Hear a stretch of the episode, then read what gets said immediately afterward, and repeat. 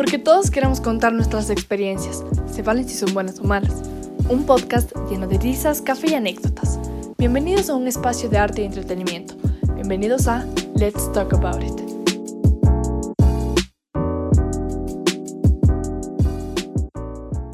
Hola, hola con todos y bienvenidos a este nuevo podcast Let's Talk About It. En esta ocasión tenemos a nuestro invitado especial, Andy Ruilova, quien nos va a hablar acerca del baile. Hola Andy, ¿cómo estás? Hola Pauli, ¿cómo estás? ¿Todo bien? Gracias por invitarme. Muchísimas gracias a ti por estar aquí y compartirnos un poquito acerca de lo que es el baile o la danza.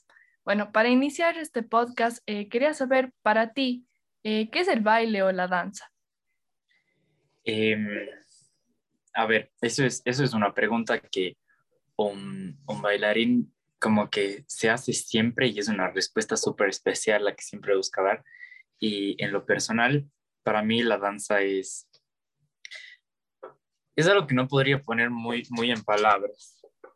Eh, hay cosas que, que, siento que no podemos expresar nosotros los seres humanos con, con palabras y es ahí donde entra el movimiento, para poder expresar lo que no puedo hablar.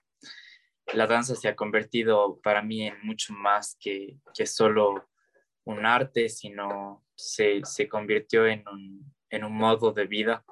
Como te dije, es, es todo, es, es, es, es, mi gran amor, es, es algo que me da una, una razón de ser, que me enseña todos los días. Es un amor súper ingrato igual porque, porque por más que, que esté ahí, o sea, pendiente todos los días de eso, eh, igual te llega a lastimar, te puede llegar a fallar y cosas así, pero no sé, es, es, es, una definición de amor bastante grande que tengo.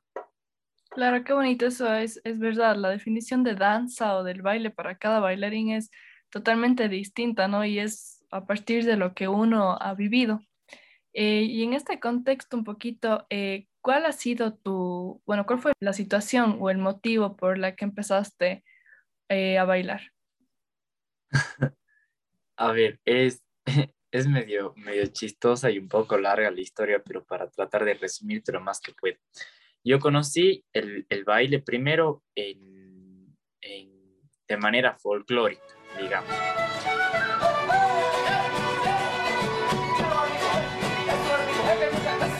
Eh, estaba en quinto año del colegio y para uno de los requisitos que tenías para graduarte era cumplir con horas de labor estudiantil. Entonces, en mi colegio eh, nos, decían que, o sea, nos daban algunas oportunidades y ninguna de las oportunidades como que me llamaba mucho la atención.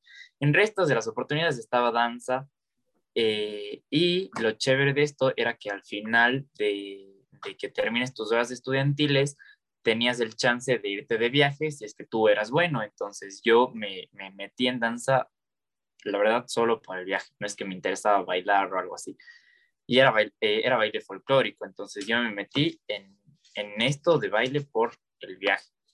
Entonces resulté ser bueno para la danza folclórica, entonces la profesora de ahí me escogió a mí para después viajar y viajamos. Cuando viajé, eh, conocí a otros ya bailarines de, de, otros lugares del mundo, otros tipos de danza, más bailarines de aquí de nuestra ciudad. Fue una experiencia hermosa. Entonces ahí me enamoré realmente de, de, la danza. No, no hay nada más bello que, que tocar un escenario, eh, más aún si es un, un, escenario internacional y sentir que, no sé, es, es, es, una magia tan grande que realmente no te puedo explicar en palabras. Entonces ahí me enamoré perdidamente del bailar y tenía una compañera que había hecho ballet casi toda su vida y me decía que tenía las condiciones físicas para dedicarme al ballet porque el ballet es un arte que tiene muchos estándares. Entonces, eh, necesitas una estatura, un peso ideal para poder hacer este tipo de baile y ella me decía que yo tenía la estatura, el peso y tal y que debería dedicarme al ballet. A mí no me llamaba mucho la idea y decía, no, no, ¿cómo voy a bailar eso? Así que, eh, total, regresé después de mi primer viaje, me gustó muchísimo la danza folclórica y me dediqué eh, a la danza folclórica durante todo un año, pude viajar otra vez y, y de nuevo la misma experiencia así súper linda Y al regresar dije como que sí, tal vez es el momento de ya expandirme un poco más. Había bailado ya danza folclórica dos años y dije tal vez si es que mi, mi amiga me sigue insistiendo, entonces dije voy, voy a hacerle caso.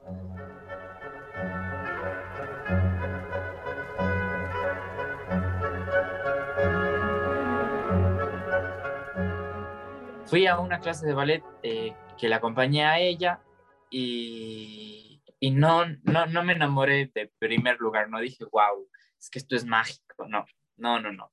Fue realmente súper estresante, súper frustrante porque es muy difícil, el ballet es muy difícil. Entonces, no entendía por qué la gente se dedicaba a eso. Muchísima gente sufría en el ballet porque hay muchas críticas, porque es muy complicado, porque en serio es un tipo de baile así fuerte. Entonces, no me enamoré al principio de eso, pero lo seguía haciendo por, por un impulso que no puedo decir qué, sino simplemente lo seguía haciendo hasta que miro atrás y ya todo el recorrido que he hecho, no sé en qué momento, pero me llegué a, a perder completamente del ballet. Me fascina la danza en general, entonces más o menos por ahí es que que decidí, no es que yo dije, bueno, en mi vida yo quiero ser un bailarín, sino más bien la danza me encontró a mí la danza me dijo, o sea, tú tienes que bailar y así, así fue. Entonces, no es que yo me imaginé alguna vez, no es que yo les decía a mis papis, a ah, mí quiero dedicar a bailar o veía academias, sino me encontró por motivos de azares de la vida y resultó, resultó ser lo mío.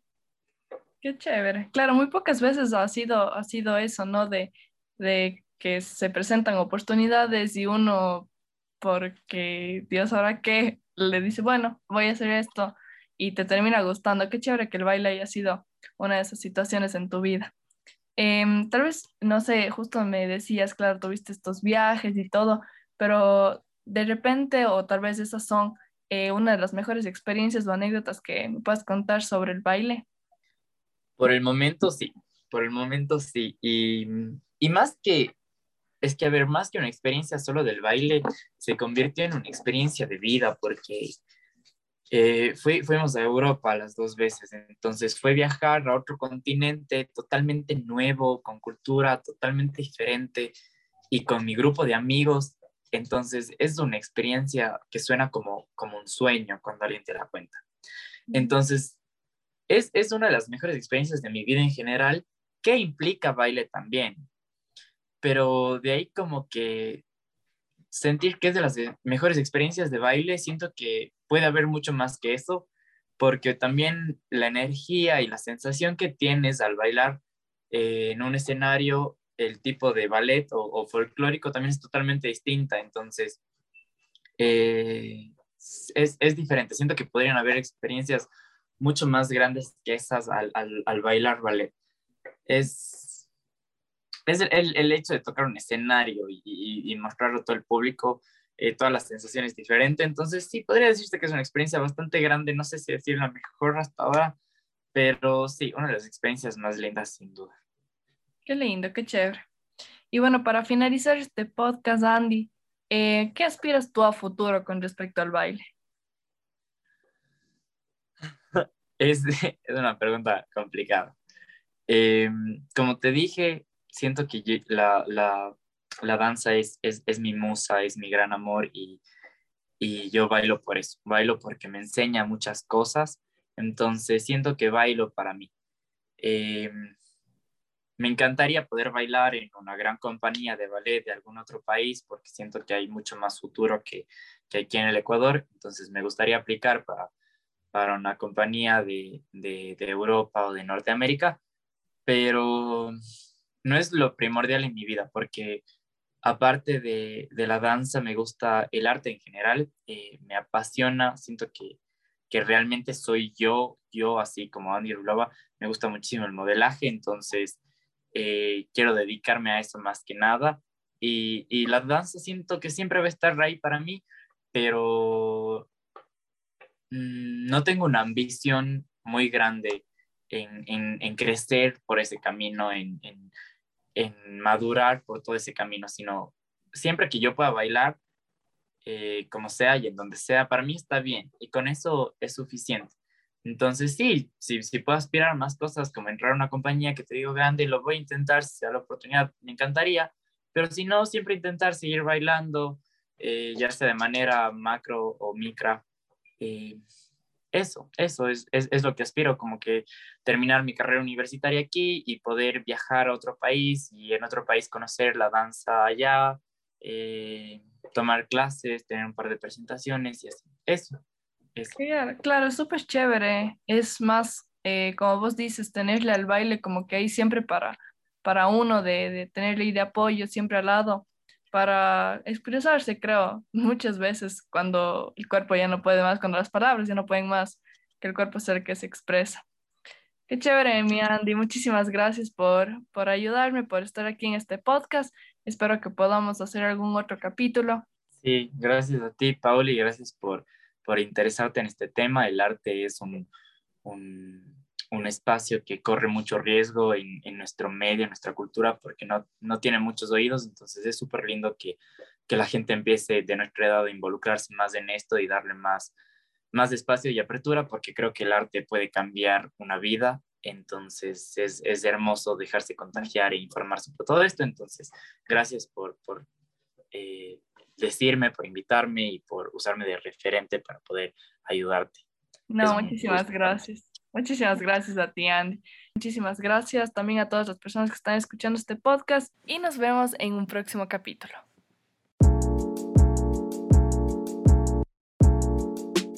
Hasta aquí recorrimos este espacio lleno de historias y anécdotas. Escúchanos la próxima semana a las 7 pm. Soy Paula Cordero y esto fue Let's Talk About It.